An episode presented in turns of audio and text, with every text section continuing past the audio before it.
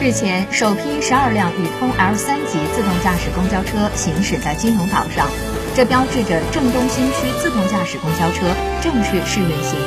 项目线路全长十七点四公里，沿线共设置数字化站台十九组，三十四座，是国内首个实现自动驾驶商业应用验证的智能公交线路。自动驾驶公交车投入运营后，将替代部分公交车和私人汽车。且车辆采用纯电动公交车，除有利于节省能源外，更有利于降低汽车尾气排放量对城市空气的污染。